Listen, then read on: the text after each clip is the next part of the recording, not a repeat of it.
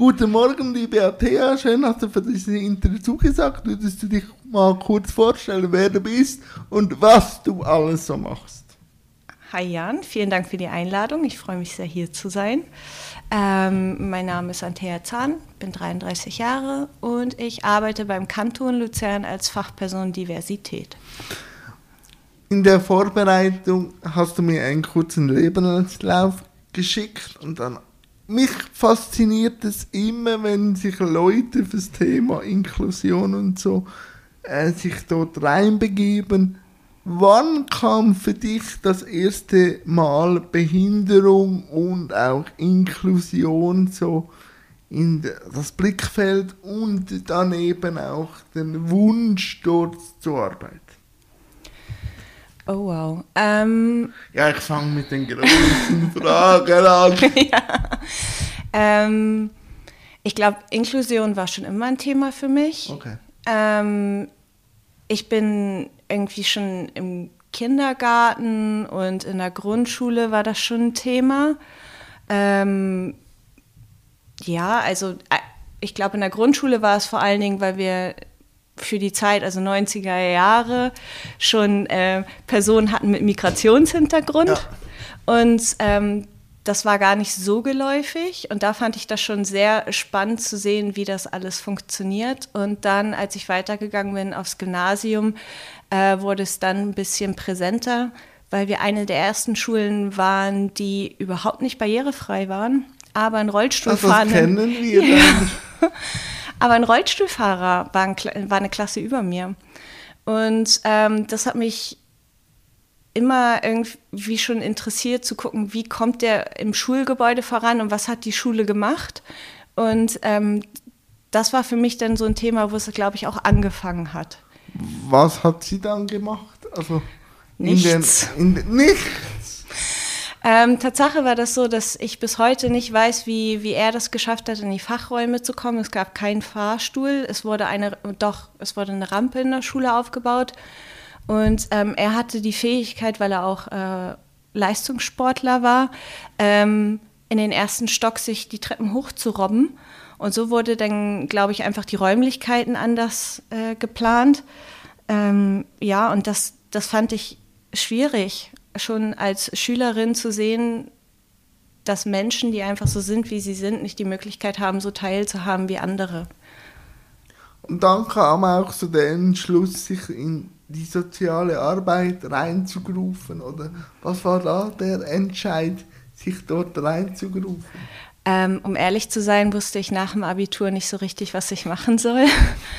Und ich fand das ganz schwierig. Also ich war jetzt 19 und äh, eigentlich wusste ich es nicht. Ich wusste, nach der Schule muss ich erstmal den Kopf frei kriegen, weil ich die Schulzeit irgendwie nicht so super fand.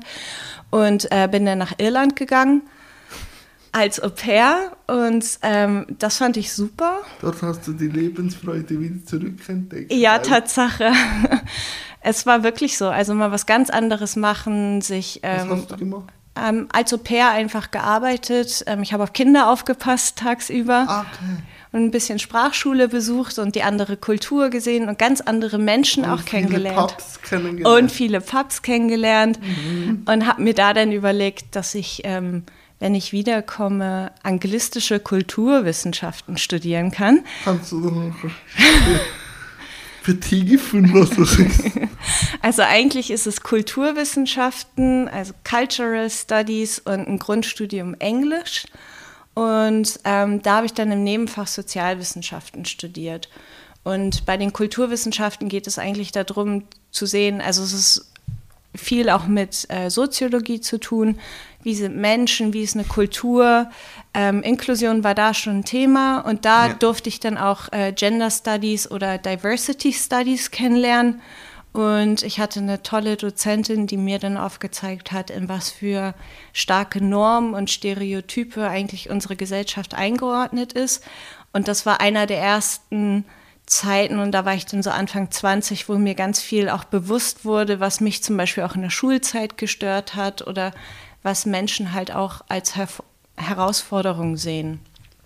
Und, Waren ähm, das genau. die ersten großen Aha-Erlebnisse? Ja, ich würde schon so sagen. Das waren so die ersten großen Aha-Erlebnisse, die ich hatte. Und dann fing es halt auch an mit YouTube und Google wurde größer. Und ähm, dann hat man sich da dann halt auch mal ein bisschen informiert, was auch immer nicht richtig, also auch. Was manchmal schwierig sein kann. Genau, also Social Media allgemein kann manchmal schwierig sein, aber ich bin ein riesen Fan davon und ich denke halt, Social Media ist eine große Bereicherung für uns alle, was Informieren angeht, wenn man die Möglichkeit hat, sich auch zu reflektieren. Das ist der Weg zu go. Was man nie sollte, ist Diagnosen googeln. Weil dann irgendwann ganz Schlimmes steht. Da, deshalb ist äh, Social Media und sicher das Internet sehr wichtig. Vor allem habe ich das äh, schon bemerkt. Meine Karriere wäre nicht so möglich gewesen, wenn es Social Media nicht gäbe. Also einfach eine Kamera aufzustellen und mal etwas in den Äther zu blasen und mal zu schauen, wie es geht, ist sicher äh, mit Social Media einfacher, wieder wenn ich über die Fernseh äh, gegangen wäre. Das ist sicher das Positive. Was ich einfach oft feststelle, ist, wie viel Lebenszeit Social Media äh, braucht, wo es dann prozentual gar nicht so viel Mehrwert hat. Ja, definitiv, aber ich frage mich immer, ob Social Media nicht einfach der neue oder die neue Form ist von dem, wo man früher andere Ablenkungen hatte. Ja, natürlich. Also- äh, das Leben passiert ja in Zyklen. Ob es Ja. jetzt Social Media ist oder früher das Radio oder so. Also, wenn man es geschichtlich anschaut, sich zu, zu langweilen und auch zu für Nonsens aufzubrauchen, da ist die Menschheit immer vorne dran. Aber was waren dann die ersten Berufe in diesem Feld, das du äh, gemacht hast? Ich ähm, bin 2015 äh, in einer Flüchtlingsunterkunft gewesen. Ähm, da bin ich zufällig dann reingeraten. Also ich hatte nach dem Bachelorstudium so eine Phase, wo ich nicht so richtig ganz wusste, wo ich dann jetzt hin möchte, weil gut, dann hat man Kulturwissenschaften studiert und Anfang nach dem Hobby. Ja, genau. Man weiß nicht so richtig, wo man hin will. Also auch da war ich immer noch in meiner Findungsphase und Ist man das nicht immer? ja, aber das, auch das habe ich erst mit Ende 20 festgestellt, dass viele Menschen einfach auch sehr lange in der Findungsphase sind. Und ähm, für mich war die Idee nach dem Bachelorstudium, wusste ich schon, dass ich gerne in die Diversitäts- oder Geschlechterforschung möchte. Aber ich war noch nicht mutig genug, das weiter zu studieren, weil mir viele gesagt haben, wer braucht das denn? Also damit verdienst du ja kein Geld. Äh, Genau. mich hat man auch lange gefragt, ma- machst du immer noch dein Hobby? genau. Und dann habe ich mir so gedacht, ja, so, aber das hat sich dann geändert, wo das Schweizer Fernsehen mich gebraucht hat. ja. Und jetzt würde mich niemand mehr fragen, ob ich mit meinem Hobby Geld verdienen kann. Das sind auch so gesellschaftliche äh, Wellen, die mich faszinierend manchmal zum Nachdenken bringt, weil viel anderes wie vor meinem Fernsehauftritt mache ich nicht. Aber es wird anders gewichtet von Ja. der Gesellschaft. Aber das hat auch wieder Vor- und Nachteile, weil jetzt bin ich manchmal das Sprachrohr für irgendwas, wo ich dann früher einfach auch hätte, also wo ich Sachen einfach gemacht habe, ohne mir zu überlegen, was da für Konsequenzen dran hängt. Aber ja. Was ich äh, beim Lebenslauf noch spannend fand, wie ist dann Athea aus Deutschland in die Schweiz gekommen? War das auch in, in einem Findungsprozess, wo du dich gefragt hast, was kann ich in Deutschland noch machen oder muss ich da in ein Nachbarland gehen, wo es mich mehr interessiert Oder wie war der Transfer in die schöne Schweiz? Ähm, Tatsache ist es bei mir so gekommen, also vielleicht um noch kurz zurückzukommen. Ja. Ähm, ich habe dann in der Flüchtlingshilfe knapp zwei Jahre gearbeitet und habe dann äh, gemerkt, dass das Thema Inklusion und Geschlechterforschung riesig ist. Also wenn man sich mit Personen unterhält, die darauf angewiesen sind, dass man einfach Sensibilisierungs- und Informationsarbeit macht, Aufklärungsarbeit, ähm, auch ja manchmal ganz einfache Rechte nochmal erklärt, also dass ein Mensch ein Mensch sein darf, egal woher diese Person kommt oder was für Hintergründe da auch sind. Ähm, das hat mich sehr beeindruckt und da wusste ich dann auch, okay, ich möchte das noch weiter machen und weiter vertiefen und bin dann ähm, ins Masterstudium gewechselt, ähm, habe dann in Göttingen in Mitteldeutschland studiert und habe dann durch Zufall oder über meinen Bruder einen Schweizer kennengelernt. Genau. Und ähm, bin dann so Tatsache in die Schweiz gekommen. Aber das, ähm, dass ich jetzt so gedacht hätte, okay, ich, ich gehe jetzt mal in die Schweiz, weil ich da bessere Arbeitsmöglichkeiten habe, war gar nicht der Fall. Und ähm, ich habe auch Tatsache drei Jahre auf deutscher Seite gearbeitet und ähm, in der Schweiz gewohnt. Also ich habe es verkehrt rum gemacht. ja, ja, doch, doch. Genau. Ich sehe es. Was waren die größten Aha-Erlebnisse, wo du in die Schweiz gekommen bist? Oh. Jetzt. Oh, die größten Aha-Erlebnisse. Ähm, dass ein kleines Land sehr viele unterschiedliche Kulturen haben kann. Mhm. Ähm, also ich war zuerst in Basel, mhm. dann im, in der Nähe von Baden und jetzt in Luzern. Und mein Ex-Partner kommt aus Schwyz.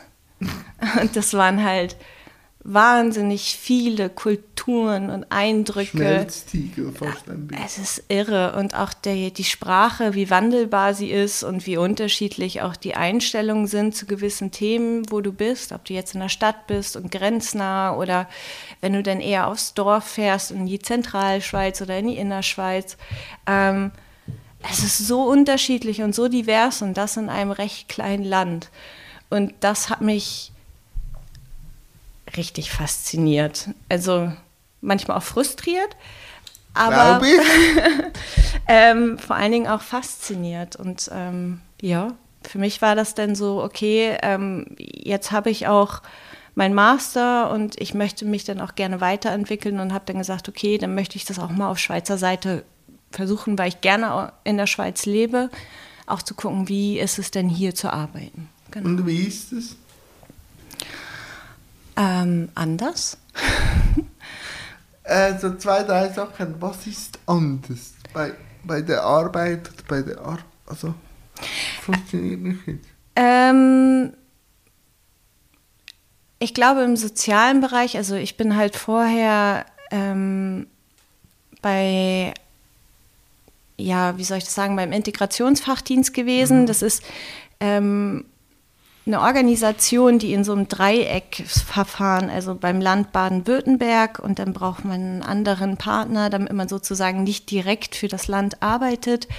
Ähm, so war ich in einem Anstellungsverfahren und man hat natürlich schon da mit Verwaltung äh, die ersten Erfahrungen gemacht. Ähm, und da hat man auch gemerkt, dass zum Beispiel gewisse Prozesse nicht so schnell funktionieren oder ähm, man in der Beratung halt auch nur einen gewissen Einfluss hat, weil einfach auch die Gesetzesregelung oder auch andere Personen immer mit im Prozess beteiligt sind. Ähm, wenn ich mir jetzt den Kanton Luzern angucke, habe ich das Gefühl, es ist auf der einen Seite wahnsinnig schnell von dem, wie unsere Abläufe funktionieren und es ist, ähm, ja, es passiert einfach ganz, ganz viel und auf der anderen Seite dauert es doch, bis gewisse Prozesse ins Laufen kommen. Ähm, ich glaube, das Arbeitspensum ist natürlich auch anders. Also in Deutschland hatte ich eine 38,5 Stunden Woche, jetzt beim Kanton Luzern 42 Stunden. Das ist, ähm, also ich habe schon da in Teilzeit gearbeitet und arbeite auch jetzt in Teilzeit. Aber es sind natürlich auch andere ähm, Kapazitäten, die dann auch gefordert werden. Was hat dich gereizt am Job in Luzern?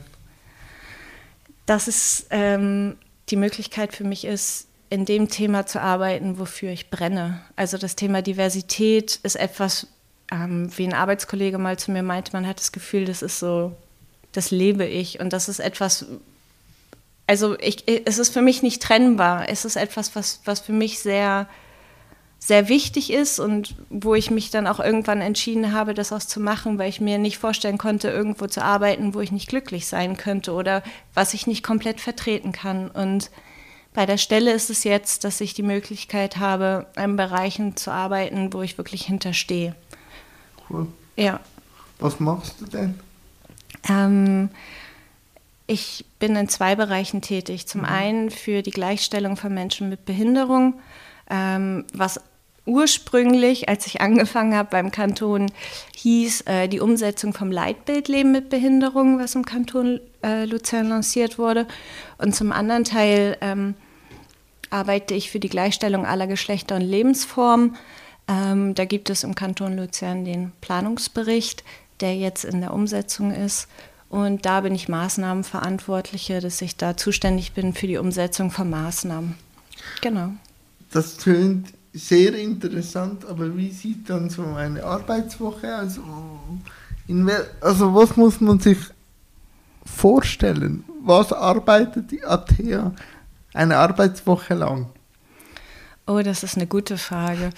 Ähm Äh, zurzeit gibt es ein sehr großes Projekt, was momentan national mhm. ähm, in der Schweiz aktiv ist. Das sind die nationalen Aktionstage Behindertenrechte. Zu denen kommen wir dann noch. Okay, das ist zurzeit ja, etwas, was sehr ich. groß ist. ähm, Im Gleichstellungsbereich aller Geschlechter und Lebensformen ist es zurzeit, dass ich ähm, dabei bin, eine Maßnahme zu konkretisieren. Wir haben ein Kickoff-Event gehabt mit äh, Menschen aus der Zivilgesellschaft und VertreterInnen ähm, die im Gleichstellungsbereich arbeiten.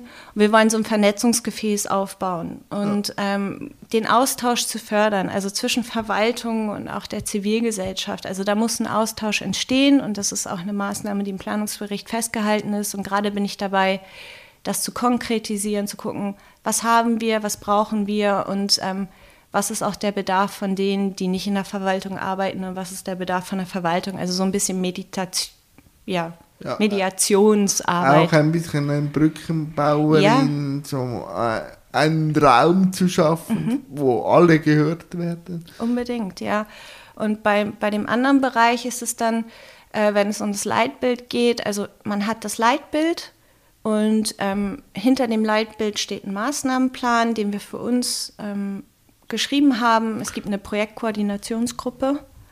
Ähm, das sind VertreterInnen aus anderen Departements.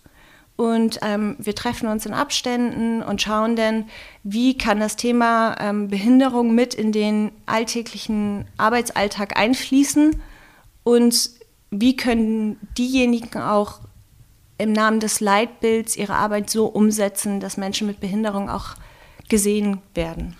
Bevor wir dann zu den nationalen Aktionstagen kommen, ähm, jetzt ein bisschen weg von Luzern, sondern so generell Schweiz mhm. und auch Deutschland im Vergleich im Thema äh, Behinderung und äh, Inklusion.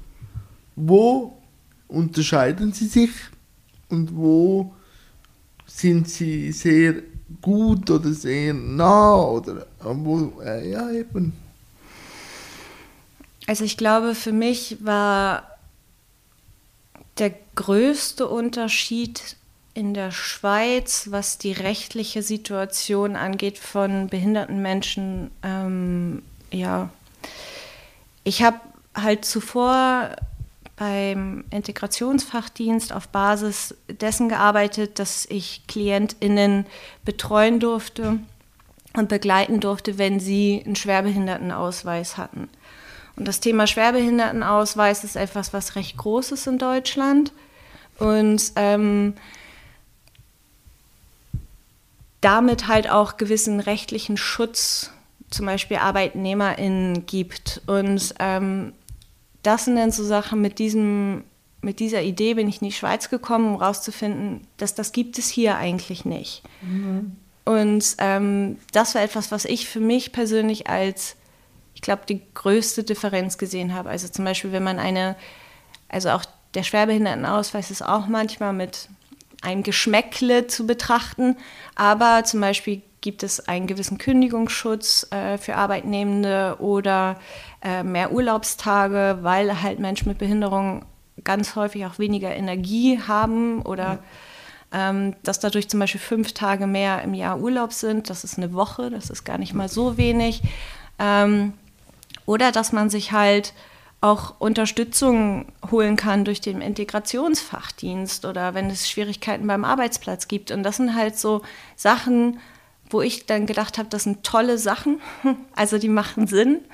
Und ähm, das wäre toll, wenn man das hier hätte. Also die Unterstützung auch einfach niedrigschwelliger anzubieten. Ja, ja das glaube ich wurde auch äh, beim Bericht von der UNO-BRK, der Schutz, ähm, sehr ähm, kritisiert auch. Also so der Arbeitsschutz. Arbeit im Generellen. Das ähm, erstaunt mich jetzt nicht, dass da wahrscheinlich in Deutschland eben mit dem Schwerbehindertenausweis. Ja, ich habe mit dem Wording ein bisschen ein Problem, aber eben, aber für etwas gibt es auch. Ich äh, war ein Jahr lang immer gependelt nach Bielefeld, Wochen, äh, immer all sechs Wochen und dann kam ich eben auch in die Berührung mit der Frage, wo ist Ihr Schwerbehindertenausweis? Und ich bin dann der, ich bin dann der, der fragt, warum schwerbehindert? Ich habe da andere Bilder im Kopf, wie jetzt Leute aus Deutschland, weil für mich ist dann schwerbehindert, mehrfach behindert, aber eben schwerbehindert fängt dann eben bei Ihnen schon mit einer Spastik an. Also da, also, da, da bekomme ich dann schon auch so Fragezeichen, aber eben ich, ich habe dann im Dialog gemerkt, dass da eben auch oft so die Frage impliziert war, wie seid ihr dann auch abgesichert? Eben wenn man sich dann eher eben das ist dann das Tool mit dem Schwerbehindertenausweis, hat man dann mehr Sicherheiten in Deutschland. Also ich habe dann eben viele auf Zugfahrten mit Menschen aus Deutschland gesprochen, auch mit Behinderung. Und dann äh, eben die Thematik mit dem Schwerbehindertenausweis ist mir dann schon ein bisschen näher. So. Also das Wording war immer ein Riesenthema. Und ist es, glaube ich, immer noch. Es ist ein Riesenthema, ja. Ähm, und ähm, ich weiß nicht, wie da der aktuelle Stand ist, aber vor ja, zwei Jahren war es immer noch in der Diskussion, dass man den versucht umzubenennen, weil Schwerbehinderung führt, also alleine der Begriff führt dazu, dass Menschen einfach ein bestimmtes Bild, wie du gerade beschrieben hast, im Kopf haben. Aber eine Schwerbehinderung kann halt in Deutschland auch dann, also um das vielleicht ganz kurz zu erklären, eine Schwerbehinderung oder einen Schwerbehindertenausweis bekommt man, wenn man 50 Grad behindert ist, sozusagen. Auch das ist wieder interessant. Ja. Es gibt so ein Raster, wo man dann gucken kann, wie viel wird man behindert im Alltag, sodass man auf Unterstützung angewiesen wäre. Ja. Und ähm, eine Schwerbehinderung kann man zum Beispiel auch in Deutschland schon beantragen, wenn man eine bestimmte Form von Diabetes hat, weil ohne das Insulin ist man nicht lebensfähig. Ja. Oder wenn man ADHS hat oder wenn man eine chronische Depression hat. Das sind ganz viele Themen, wo man dann ähm, in Absprache mit Ärzten oder PsychiaterInnen an diesen Schwerbehindertenausweis bekommt.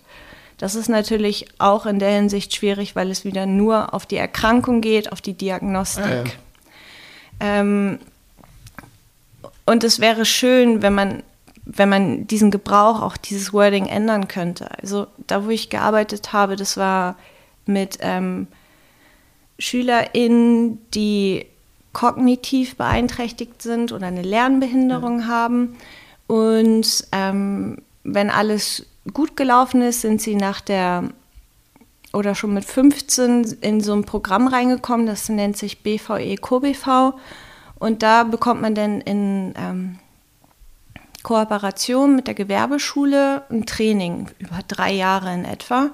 Und ähm, da wird dann mit den SchülerInnen trainiert, ähm, was ihre, ja, dass sie alleine im Alltag zurechtkommen und auch geguckt durch verschiedene Praktika, ähm, wo könnten sie auf dem Arbeitsmarkt Fuß fassen, ohne ähm, in die Werkstatt gehen zu müssen. Also sie können in die Werkstatt, wenn sie möchten, aber sie bekommen auch durch dieses Programm die Möglichkeit, auf den ersten Arbeitsmarkt zu kommen. Und die Voraussetzung dafür war die Beantragung eines Schwerbehindertenausweises. Ja. Das heißt, eine der Arbeit bestand schon darin, die Eltern zu briefen, ähm, okay, es gibt Vorteile für ihr Kind, ja. wenn sie einen Ausweis beantragen. Aber das Stigma ist für manche so, so groß gewesen, dass es bei manchen einfach dazu geführt hat, dass das Kind nicht in diesem Programm teilnehmen konnte. Ja. Weil die Eltern zu große Angst davor hatten, diesen Schwerbehindertenausweis. Ja, mit den Stereotypen dann oh, irre. Ja, in, ja. in die Grenzen zu kommen. Genau. Zurück in die Schweiz. Ja. Was sind die Aktionstage? Die Aktionstage sind ein Projekt, was zurzeit national ähm, geplant wird und ähm, meines Wissens sind alle Kantone dabei. Alle. Alle. Alle. Es hat jetzt ein bisschen gedauert, aber es sind alle dabei. Alle sind dabei. Und das ist total toll. Ähm, und zwar ist dieses Jahr ein besonderes Jahr für die Schweiz, 2024. Mhm. Wir haben die zehnjährige Ratifizierung der UNO-Behindertenrechtskonvention und das 20-jährige Bestehen des Behindertengleichstellungsgesetzes und das Eidgenössische Büro für Gleichstellung von Menschen mit Behinderung hat, um jetzt kurz den Schwenker noch einmal zu machen, vor zwei Jahren ähm, zusammen mit Zürich ähm, eine Idee entwickelt. Also Zürich hat einen Aktionsplan ähm, zur Umsetzung, ich glaube, zur besseren Umsetzung zur UNO-BRK. Ja im Kanton Zürich. Und da haben sie sich gedacht, hey, wir machen Aktion, mhm. um zu sensibilisieren und informieren. Und innerhalb von zwei Wochen haben die 100 Aktionen auf die Beine bekommen und ähm, hatten auch Unterstützung finanziell ähm, durch das Eidgenössische Büro für Gleichstellung von Menschen mit Behinderung. Und ähm, in Absprache mit der Sodeka haben sie sich dann gedacht, okay, wir versuchen alle Kantone zusammenzukriegen und in jedem Kanton vom 15. Mai bis zum 15. Juni 2024 Aktionstage zu machen, die auf der Idee von, vom Kanton Zürich beruhen. Und ja, das ist gerade noch so in der Findungs-, nein, nicht in, groß in der Findungsphase, sondern noch in der Planungsphase. Mhm. Und ja, da bin ich die Projektkoordinatorin. Macht Spaß. Ja, es ist aber auch anstrengend. Ähm, Weil aber, das Thema so groß ist.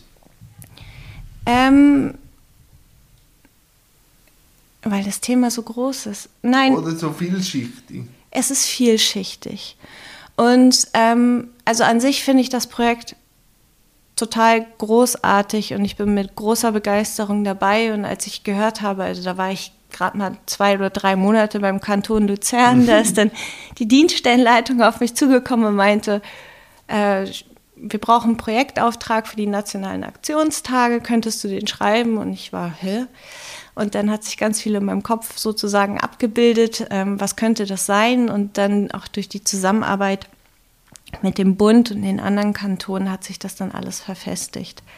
Ähm, wir haben eine Projektkoordinationsgruppe ähm, im Kanton Luzern, die vielschichtig ist. Also wir haben Vertretungen zum Beispiel von der IV oder vom ProCup. Wir haben eine Selbstvertretung da drin von der Hochschule Luzern. Ähm, vom Velo- und Fußverkehr ähm, des Kanton Luzerns und wir sind so oder wir haben versucht, die Projektkoordinationsgruppe so zu bilden, dass wir ähm, eine gute Durchmischung haben. Ah ja, IG Kultur ist zum Beispiel auch dabei.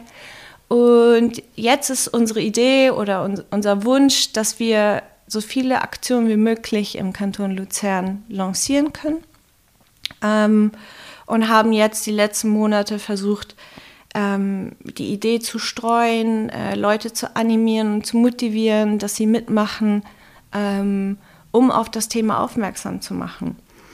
Ja, und das ist etwas, wo man sich dann auch natürlich als sensibilisierte Person, die halt auch häufig in der Bubble ist, dann denkt man, oh ja, und das ist ja gar nicht so, so schwierig. Man kann ja die und A und B und vielleicht kriegt man noch die, das Unternehmen dazu oder die oder die Person. Und dann merkt man irgendwann, ja, die haben gar nicht so, ein, so eine Motivation, da mitzumachen. Also auch viele, die zum Beispiel seit Jahren schon Inklusion leben und das gar nicht nach außen zeigen, auch die haben gar nicht so die Motivation gehabt, eine Aktion ähm, zu lancieren. Und es kann auch noch sein, dass die äh, sich in den nächsten Wochen noch melden. Toi, toi, toi, das wäre natürlich super. Ähm, aber zurzeit ist es, dass sich viele, die das Thema Behinderung schon im Alltag mit sich tragen oder das ja halt beruflich machen oder selbst betroffen sind, dass die bisher eine Aktion angemeldet haben, um sich beteiligen wollen.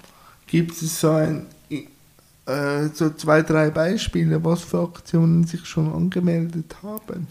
Ähm, zum Beispiel gibt es eine Aktion vom Kleintheater Luzern. Ähm, da gibt es eine Podcastaufnahme mit einem ähm, in der Schweiz berühmten Podcaster, Jan Graf zum Beispiel. Ähm, dann hat äh, ProCup aber auch äh, inklusives Qigong schon mhm. angemeldet ähm, oder einen inklusiven Spielenachmittag. Ähm, wo ich mich auch drüber freue, ist zum Beispiel Pilatus Indoor. Das ist äh, eine Kletterhalle. Cool. Die ähm, haben schon in den letzten Jahren recht viel für das Thema inklusives Klettern gemacht. Also dass ähm, sie versuchen, so viele Menschen auch mit unterschiedlichen Behinderungen zum Klettern zu befähigen. Und die machen jetzt auch so Tag der offenen Tür mit Instructors, die zum Beispiel selbst behindert sind und aber klettern. Ja. Ähm, ja, sowas zum Beispiel. Ja. Und beim Anlass vom Kleintheater mit dem Podcast da, das gibt es ja dann noch vorher einen Netzwerkanlass, mhm. wo wir alle Playerinnen einladen, um sich zu vernetzen und so. Das ist ja dann ein gesamtes Paket, ja. das man bekommt. Doch, doch, also ich bin ja da im, also momentan Zählung jetzt ist, bin ich in fünf Kantonen in unterschiedlichen Variationen beteiligt äh, bei Aktionen. Also mhm. ob es ein, im OK ist, in der Planungsgruppe, äh, Veranstaltungen durchzuführen. Eben mit dem Kleintheater bin ich in Luzern tätig. In Zug mache ich aber dann noch eine Aktion zum Thema Behinderung und Arbeit. Äh, in Zürich bin ich angefragt worden für Moderation. Äh, in Kanton Schweiz auch. Und der Kanton Glarus ist daran, etwas zu entwickeln, wo ich am Ende auch noch als Moderator äh, im Gespräch bin. Also mir wird es in diesem Monat nicht langweilig und ich finde es im Großen und Ganzen gut. Aber ich würde es schon beipflichten, was du schon, schon angetönt hast. Es ist extrem schwierig, die Gesellschaft zu motivieren oder zu aufzuzeigen, dass sie eigentlich auch ihre Veranstaltungen, die sie ja schon, schon machen würden im Kanton, vielleicht mit ein, zwei Anpassungen auch für die Aktionstage eingeben könnten. Und mhm. da den Dialog zu finden, ist schon auch aus aktivistischer Seite oder mit den verschiedenen Hüten manchmal schon auch schwierig. Und was ich eben feststelle, ist, es ist nicht der Wille, äh, Unwille da, etwas zu machen, sondern es ist der Respekt, also die Angst, etwas falsch zu machen oder falsch aufs Thema raufzugehen. Also es ist viel auch mit Angst verbunden und da ein, mache ich dann manchmal, dass ich anbiete, ich komme schon um Hilfe da oder bin für Fragen da und da merkt man dann schon, da ist die Neugier dann schon da, aber es ist eben im Klein-Klein viel. Also mit viel Besprechung, mit viel Reden, mit viel Überzeugen, mit viel auch gut zu reden. Ähm, die Arbeit da und jetzt sehen wir mal, wie der, wie der Monat so wird. Ich bin ähm, neugierig, optimistisch. Und jetzt sehen wir mal, willst du noch ein, zwei Werbesprüche machen für Aktionen? Wie lange sind eure Anmeldefrist? Ähm, aktuell bis zum 8. Februar. Okay. Aber ähm, ja, wir sind gerade noch am gucken, ob wir das eventuell noch anpassen, da wir ganz frisch die Möglichkeit dazu bekommen haben, ähm, durch die Albert-Köchlin-Stiftung und den Kanton Luzern haben wir einen Fonds. Und äh, gemeinnützige Organisationen, Vereine und auch Privatpersonen können einen Fonds beantragen für ihre Aktion, wenn cool. sie die Aktion angemeldet haben. Und das sind dann halt auch Beträge, wo ich denke, da kann man eine tolle Aktion auch auf die Beine stellen. Deswegen müssen wir jetzt schauen, wir sind halt gerade noch... Gibst du mir das noch schnell durch, wenn du es dann weißt, wie lange die Frist ist, damit Na klar. ich dich eben vorschieben oder eben äh, einplanen. Ja, richtig. also bisher 8. Februar, ja. aber... Ähm, ja, wenn wir das jetzt noch ändern für den Fonds, damit auch die Menschen noch die Möglichkeit haben, ja. ähm, die sagen, bisher scheitert es am Geld, ja, ja. Äh, dass die auch noch eine Möglichkeit bekommen. Aber bisher bin ich auch der Meinung, okay, man kann vieles auch besprechen. Ja, das kann man. Also Und ähm, es geht halt auch darum, dass wir einfach auch in der Planung sein müssen, dass wir die Ressourcen haben. Ich habe eine liebe Arbeitskollegin, die äh, die Bewirtschaftung der Homepage zum Beispiel macht, wo alles auch beworben wird und dass wir halt auch in der Kommunikation sind, wann wir dann auch sagen, okay, ähm, jetzt müssen wir die Anmeldefrist einfach stoppen. Cool. Ich wäre fertig mit meinem Set, aber wie jede Gästin oder Gast darf sie mir noch ein, zwei Fragen stellen. Hey, ich habe... Feuerfrei? Ja, ich habe lange überlegt, was ich dir fragen möchte, weil ich so gedacht habe, so diese Klischee-Fragen möchte ich eigentlich nicht fragen. Ähm, Aber das dürftest du. Ah, vielen Dank. Ähm, googelst du dich manchmal selber? Ja. Was stört dich am meisten an den Google-Ergebnissen?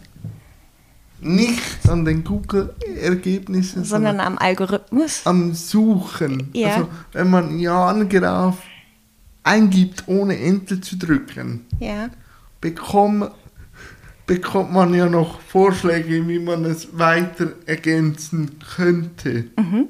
Und dort ist mir oft so eine Krankheit Danke. oder so aufgetaucht.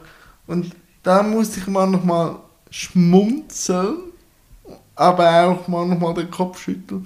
Aber es zeigt eben schon, wo Behinderung noch angesiedelt ist. Und jetzt könnte man da philosophisch rangehen und sagen, bin ich nicht Ausdruck einer Normalität? Und ist das, wo wir Normalität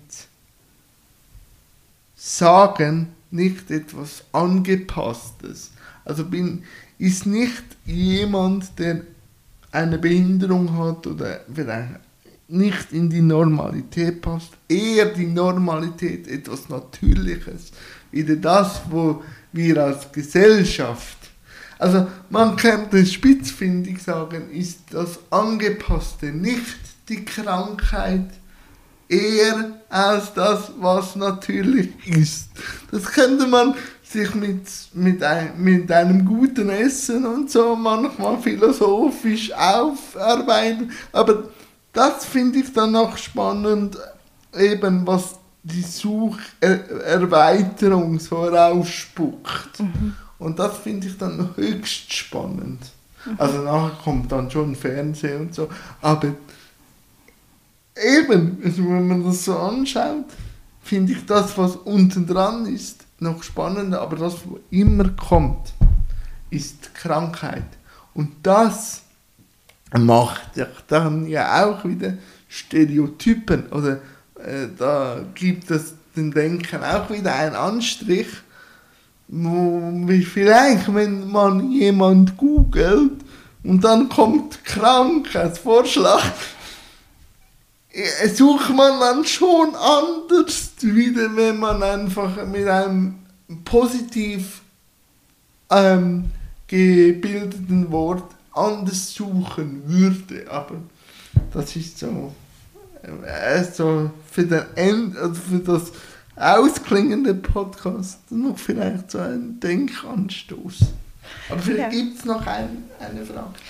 Ja, und ich glaube, das ist dann die Überleitung dessen. Ähm, gibt es äh, drei Sätze, Ui. die du. Fühle ich mich in der Schule. Ja, so. ich bitte drum. Ähm, gibt, oder so typische Sätze, wo du denkst, das ist so ein gut gemeint, aber nicht gut gemachter Satz, der dir begegnet. Ja, wir können, wir können jetzt auf einen mhm, sehr gerne. runterdampfen. Wenn mich jemand Fremdes mhm. fragt, beim zweiten Satz, was ich habe, dann wird es interessant, weil ich dann sage nichts. Was hast du? Und dann merke ich dann schon eben, dann der Stereotyp kickt dann eben schon rein. Und dann manchmal beantworte ich es und manchmal sage ich das, wenn ich dir jetzt meine Diagnose sagen würde, hättest du noch mehr Fragezeichen als vorher. So. Deshalb bringt es dir nichts. Aber ich kann dies beschreiben. Aber wenn eben die, die Frage oder so die Fragen, die mir gestellt werden, was hast du oder so, das ist jemand mit dunkler Hautfarbe, wenn man fragt, von wo kommst du? So, und da bin ich dann schon noch manchmal überrascht, wie eigentlich schnelllebig unser Leben ist, aber immer noch diese Fragen im Zentrum des Interesses steht. Und dann denke ich immer so, wir haben im Thema ganz viel gemacht an Denkleistung. Aber wenn wir immer noch mit solchen Alltagsfragen uns auseinandersetzen, müssen, frage ich mich dann schon, sind es dann einfach in der Denkfabrik und so und dann fühlt man sich gut, weil man wieder einen Bericht schreiben kann. Ich bin dann eher der, der rausgeht oder wenn dann die Frage aufkommt, um vielleicht noch einen zweiten äh, Frage oder Sätze mit dem ich mich konfrontieren muss. Der löst sich aber langsam, weil man schon ein Bild hat von Jan Graf, wenn man dann fragt, wo ist die Begleitperson? Ah. Das ist dann auch manchmal interessant, wenn ich dann zu lange am Luzerner Bahnhof stehe. Dann kommt die Frage manchmal und dann sage ich oft suffisant, ja, die ist mir davon gelaufen. Ja. Und dann und dann wird spannend, weil dann wird überlegt, stimmt das? Will der mich jetzt verarschen? Oder was ist jetzt Sache? Und dann finde ich dann das so höchst spannend. Und ja, das sind so die zwei großen Sachen, die. Oder der dritte Satz, aber das ist dann manchmal im Tandem. Mhm. Wenn ich mit jemandem unterwegs bin und dann oft, wenn wir etwas einkaufen gehen oder auch etwas trinken gehen, dass die sogenannte Begleitperson gefragt wird, was er möchte. Und dann sage sag ich auch, er möchte gerne das und das. Und das sage ich jetzt mit einer gespielten Lässigkeit. Aber wenn man das immer und immer und immer wieder hört. Ähm, ich sage immer, Fragen hilft. So. Und da werde ich auch aus der Community manchmal zurechtgewiesen, dass man nicht alles beantworten will und muss und so. Dann sage ich, ich verstehe das, ähm, aber ich bin trotzdem der Meinung, es fängt und hört mit dem Dialog auf. Also wenn wir uns verschließen. Also ich kann die Haltung verstehen, wohlverstanden. Aber ich bin dann immer der Meinung, trotzdem es beantworten zu müssen oder auch mit einem Scherz aufzulocken oder so. Oder manchmal halt echt zu fragen, was nützt dir das jetzt? Wenn du das jetzt weißt, geht es dir nachher besser? Und dann mache ich es. Aber wenn du sagst, eigentlich äh, ist es einfach der Trigger, dich zu fragen, was du hast, dann sage ich, das beantworte ich dir nicht, weil es für unsere zwischenzeitliche Beziehung gar nichts nützt. So, und eben, ich bin dann schon der, der manchmal je nach Frage, wenn ich aber merke, jemand fragt aus Neugier, dann beantworte ich es schon, aber ich habe so ein feines Gespür, von wo die Frage kommt und dann wird sie dann so, wie ich sie empfange, auch beantwortet. Mhm. Ja, das sind so eine ausschweifende, aber ich habe es jetzt trotzdem hingekriegt, drei Sachen zu nennen. Danke. Bitte, bitte. Und danke für deine Arbeit und danke auch für die Energie, die du ins Thema reinbringst. Ja, vielen Dank. Ähm, ja, ich hoffe, dass es zielführend ist. Also und es ist sicher zielführender, wieder nichts zu machen. Ja, das schon. Und genau, also ich bin, ich bin super gespannt, wie es sich weiterentwickeln wird. Und ich glaube, mein, mein großer Wunsch ist, dass die Aktionstage so medial groß werden, dass viele Menschen vielleicht ein paar Minuten am Tag damit verbringen, um sich Gedanken darüber zu machen, ähm, wie wir das verbessern können und Inklusion besser hinbekommen. Das wäre schon ein Riesenziel, dass wir den Ball ein bisschen schneller ans Rollen bekommen. Das wäre super. Ein besseres Schlusswort hätte ich selber nicht kreieren können. Danke dir, Athea. Sehr gerne. Danke, Jan.